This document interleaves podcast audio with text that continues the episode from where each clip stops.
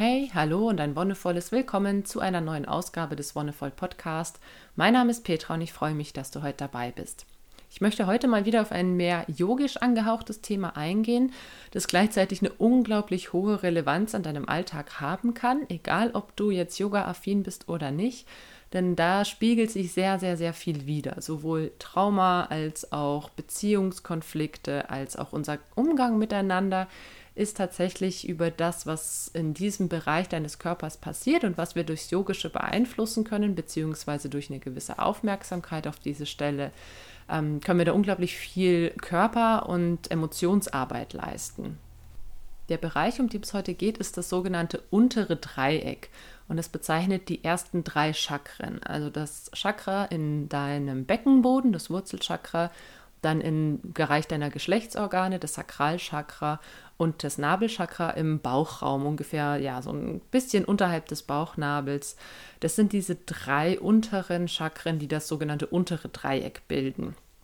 Und die sind, ja, die sind nicht besonders im Sinne von was ganz Besonderes. Jedes Chakra hat natürlich seinen eigenen Charakter, aber diese drei greifen einfach auch nochmal ganz auf eine ganz eigene Art und Weise ineinander. Das tun natürlich die Chakren die überhalb des dritten Chakras liegen auch und die unteren Chakren greifen auch in die über, also darüber liegenden auch mit rein. Aber die unteren drei möchte ich heute nochmal besonders hervorheben, weil sie so eine Art Basis bilden. Also das ist ein, ein Bereich in deinem Körper, wo ganz viel ähm, Arbeit passieren kann, wo auch ganz viel Trauma sich festsetzen kann, einfach aufgrund der körperlichen ähm, Regionen, die damit beteiligt sind, die Muskeln, die Drüsen und so weiter. Deswegen ist das ein ganz spannender Bereich.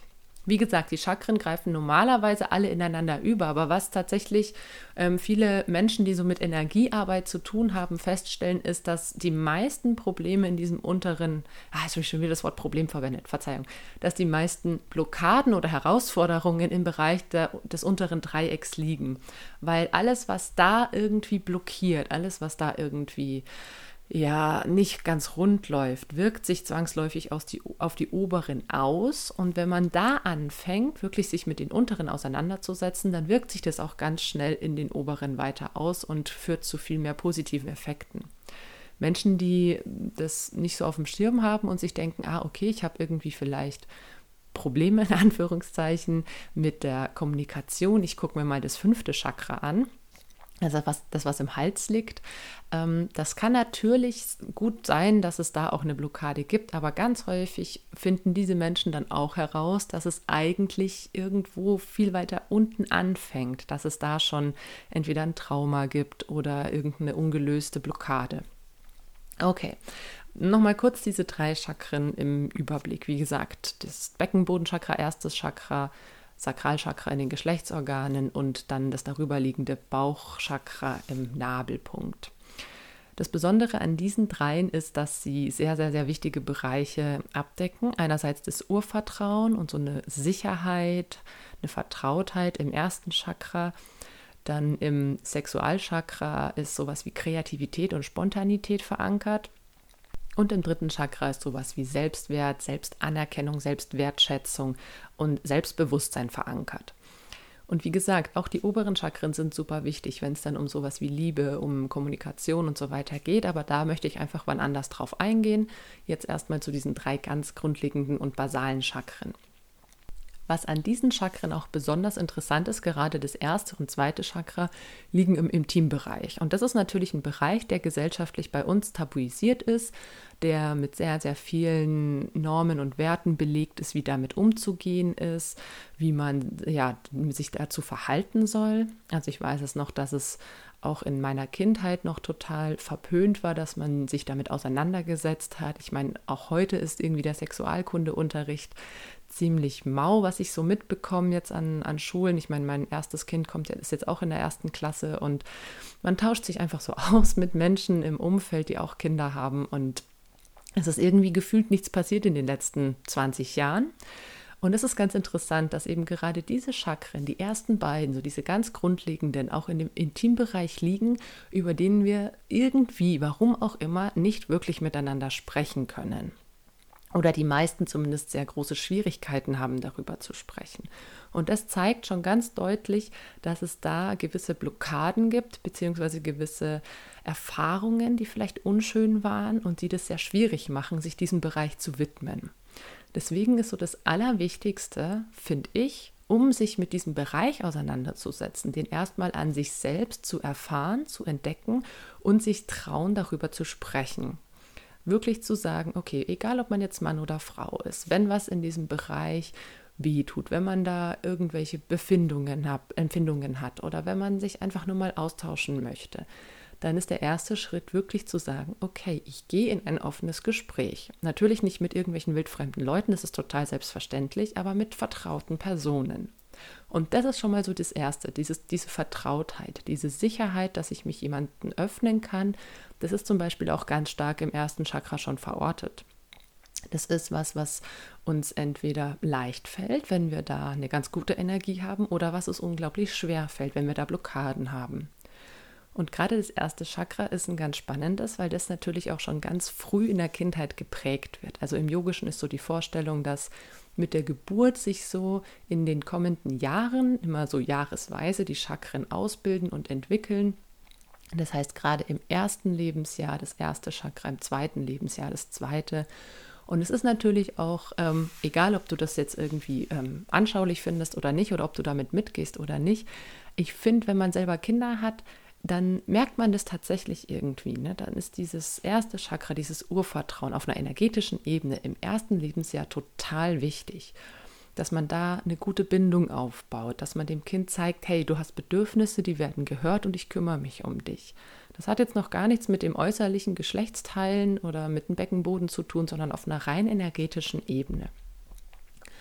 Auf der körperlichen Ebene ist da eben ja nicht nur der Beckenboden vorhanden, sondern zum Beispiel auch sowas wie der Psoas, dieser Traumamuskel, der ja hinten im Rücken an den Wirbeln, äh, an den Rippen im, im letzten Wirbelbereich von der Brustwirbelsäule ansetzt, sich dann einmal komplett durch den Bauchraum und durch den Beckenraum zieht und dann an den Oberschenkeln wieder ähm, zum Ende kommt und an den Oberschenkeln ansetzt.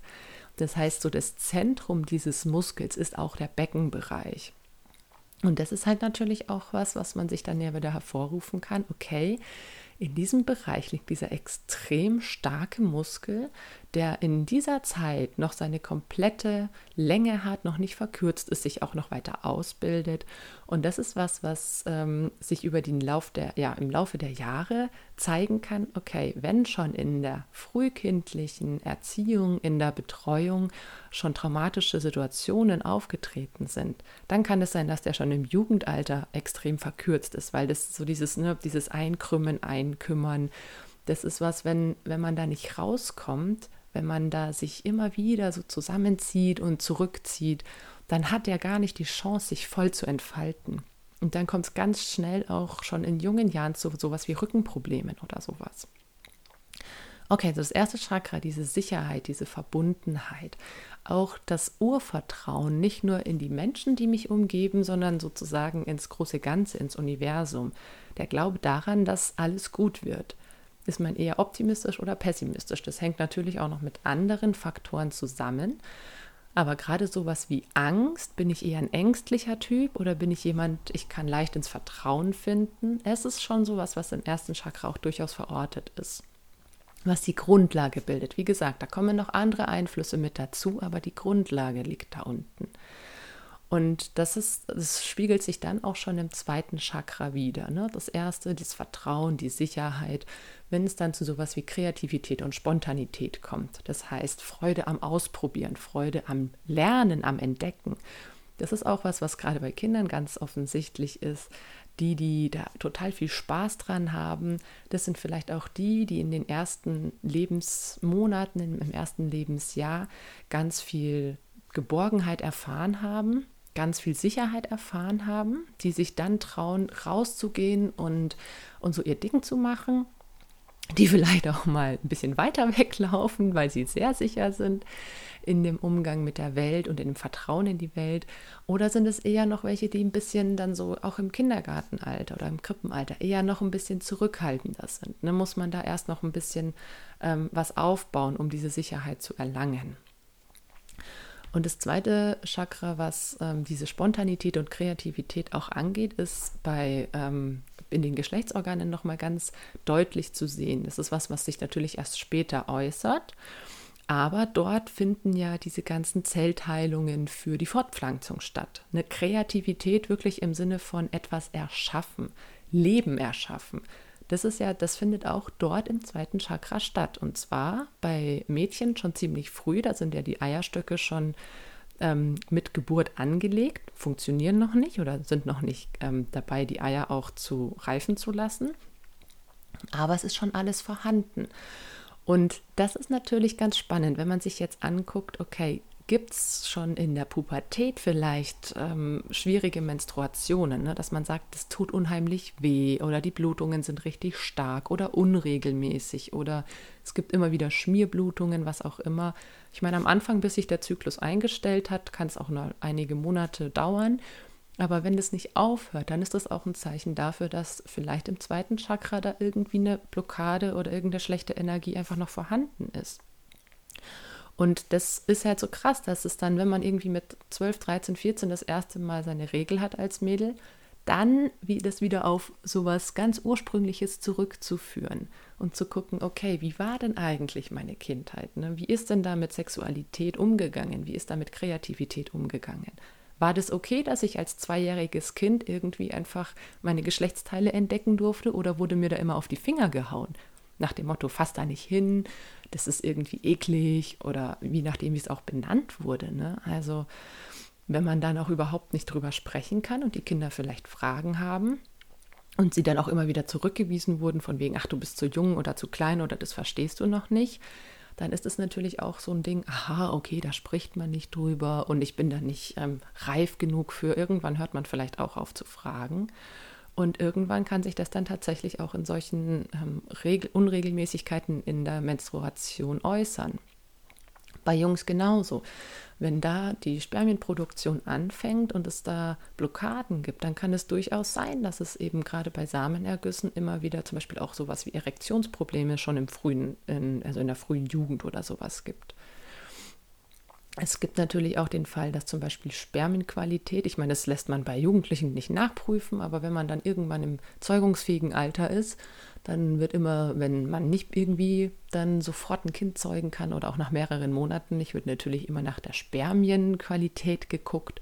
Und wenn es dann heißt, ah ja, das sind aber wenige oder die bewegen sich nicht gut genug, vielleicht liegt da auch sowas zugrunde. Also es ist ganz spannend, wie, wie das immer ineinander greift, finde ich eben diese Kreativität und dieses Erschaffen im zweiten Chakra, diese Energie, die davon ausgeht.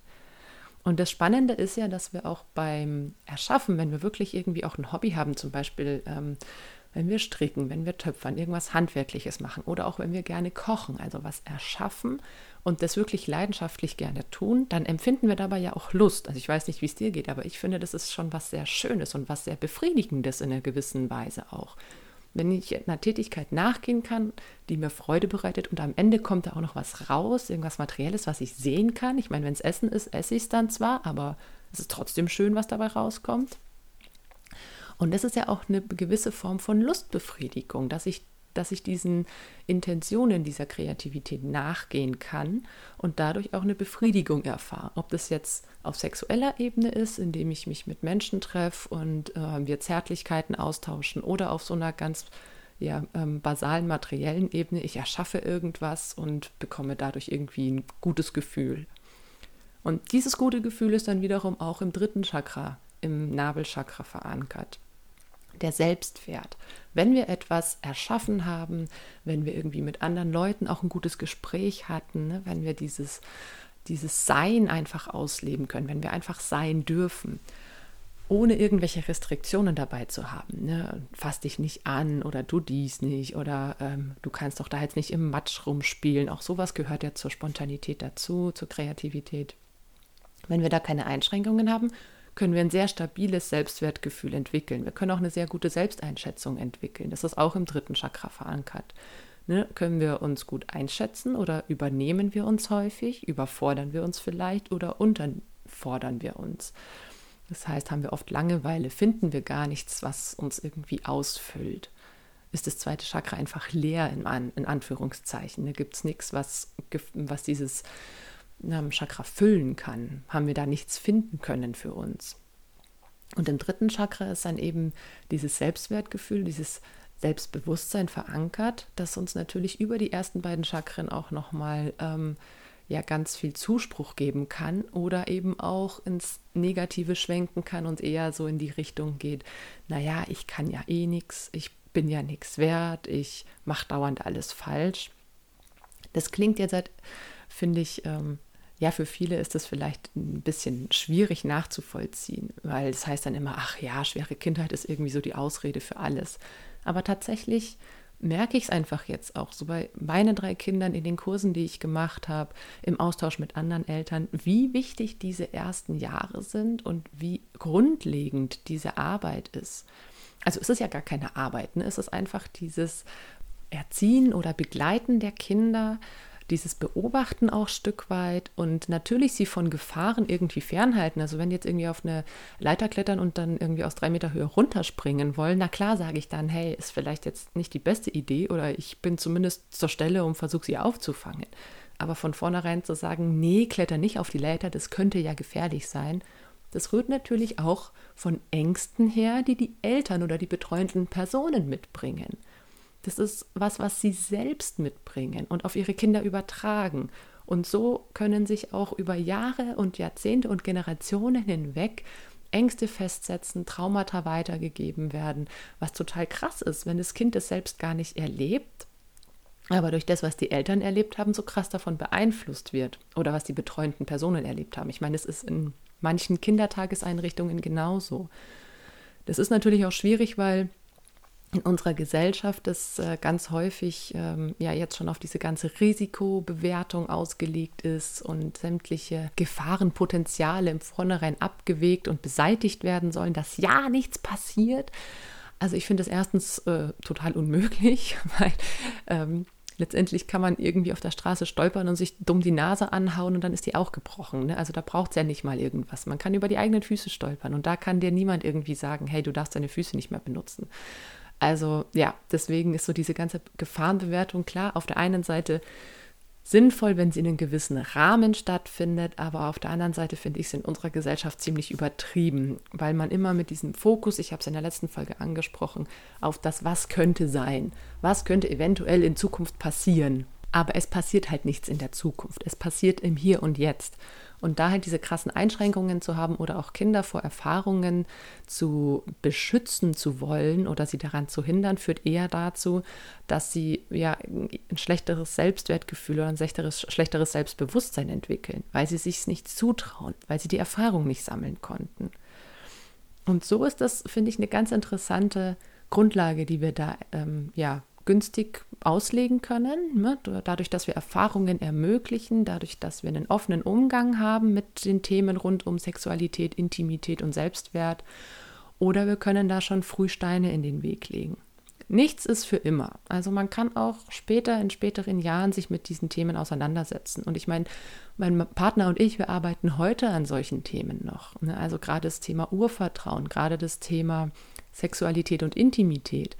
Das sind Themen, die dadurch, dass sie so früh geprägt werden und sich dann noch über die Jahre hinweg fortsetzen und immer wieder was dazukommt, immer wieder Einflüsse darauf niederprasseln, das ist was, wo man ein Leben lang dran arbeiten kann. Und ich finde es auch gut, weil mit jeder Lebensphase bekommt man auch neue Einsichten. Mit jedem Jahr, das man gelebt hat, hat man vielleicht neue Erfahrungen gesammelt, die die alten Erfahrungen wieder in ein neues Licht rücken. Und deswegen ist das so spannend und deswegen ist diese Arbeit an sich selbst, finde ich, auch so, so wichtig und nichts, was man irgendwie an einem Wochenende, an einem Retreat irgendwo im Schwarzwald dann mal macht und dann ist wieder gut. Sondern das ist was, was man jeden Tag mit kleinen Übungen machen kann. Und wenn du jetzt yoga-affin bist, dann gibt es natürlich auch Übungen, die genau auf diese Region zielen. Und es sind super leichte Sachen dabei, zum Beispiel ähm, der Sprinter, das ist ein ganz weiter Ausfallschritt wo du ähm, aus dem Vierfüßler raus bringst du einen Fuß nach vorne neben die Hände Und aus dieser Position, wenn du den Fuß dort abgestellt hast, richtest du deinen Oberkörper auf und schiebst die Hüfte einfach schön nach vorne. Und du spürst es dann wahrscheinlich in den Leisten oder im Beckenboden, vielleicht auch im Psoas, eben genauso die Gegenden, die da verortet sind. Oder eine noch viel einfachere Übung ist zum Beispiel der Schmetterling. Da sitzt du auf dem Boden, nimmst die Fußsohlen aneinander, die Knie nach außen und versuchst deine Füße so nah zum Damm zu bringen, wie es für dich noch angenehm und möglich ist und versuchst auch deinen Rücken schön aufzurichten. Dann legst du die Hände an die Füße oder an die Schienbeine, machst den Rücken schön lang und fängst an, deine Knie so weit wie es geht Richtung Boden sinken zu lassen. Und da findet eine ganz krasse Öffnung gerade im ersten und zweiten Chakra statt. Eine ganz, ganz, ganz intensive Öffnung, die genau darauf abzielt, so Blockaden zu lösen. Und du kannst dann auch noch mit den Knien auf und ab wippen, um da noch ein bisschen Bewegung reinzubringen, um da noch mal einen anderen Impuls zu setzen. Und du kannst dich da auch ganz bewusst mental in diese Übung reinbegeben und zu sagen, okay, ich öffne mich dem, was da ist. Manchmal, je nachdem, gibt es Themen, die eben ganz tief schlummern. Manchmal gibt es Sachen, die die auch emotional aufwühlend sind.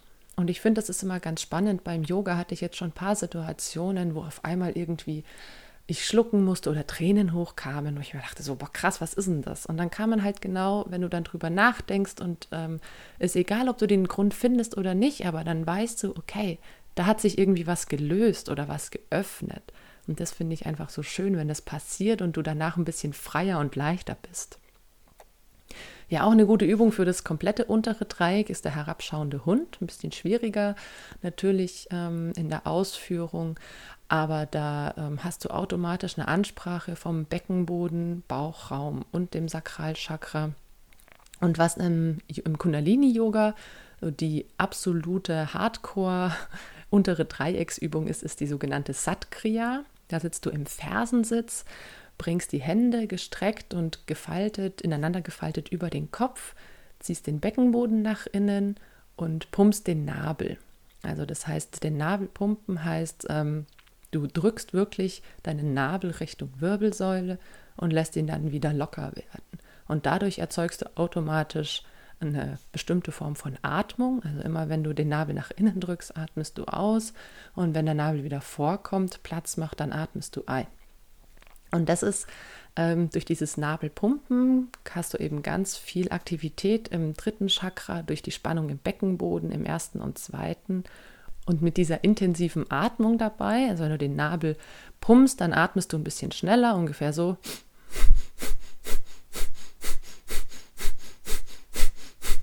Das hat auch nochmal einen reinigenden Effekt auf deinen ganzen Körper. Und das ist einfach, diese Sattkriya ist unglaublich schön und einfach durchzuführen. Auch zwischendrin, wenn du mal nur fünf Minuten Zeit hast, dann kannst du dich zwei Minuten hinsetzen, erstmal tief atmen, zu dir kommen und dann drei Minuten Sattkriya machen.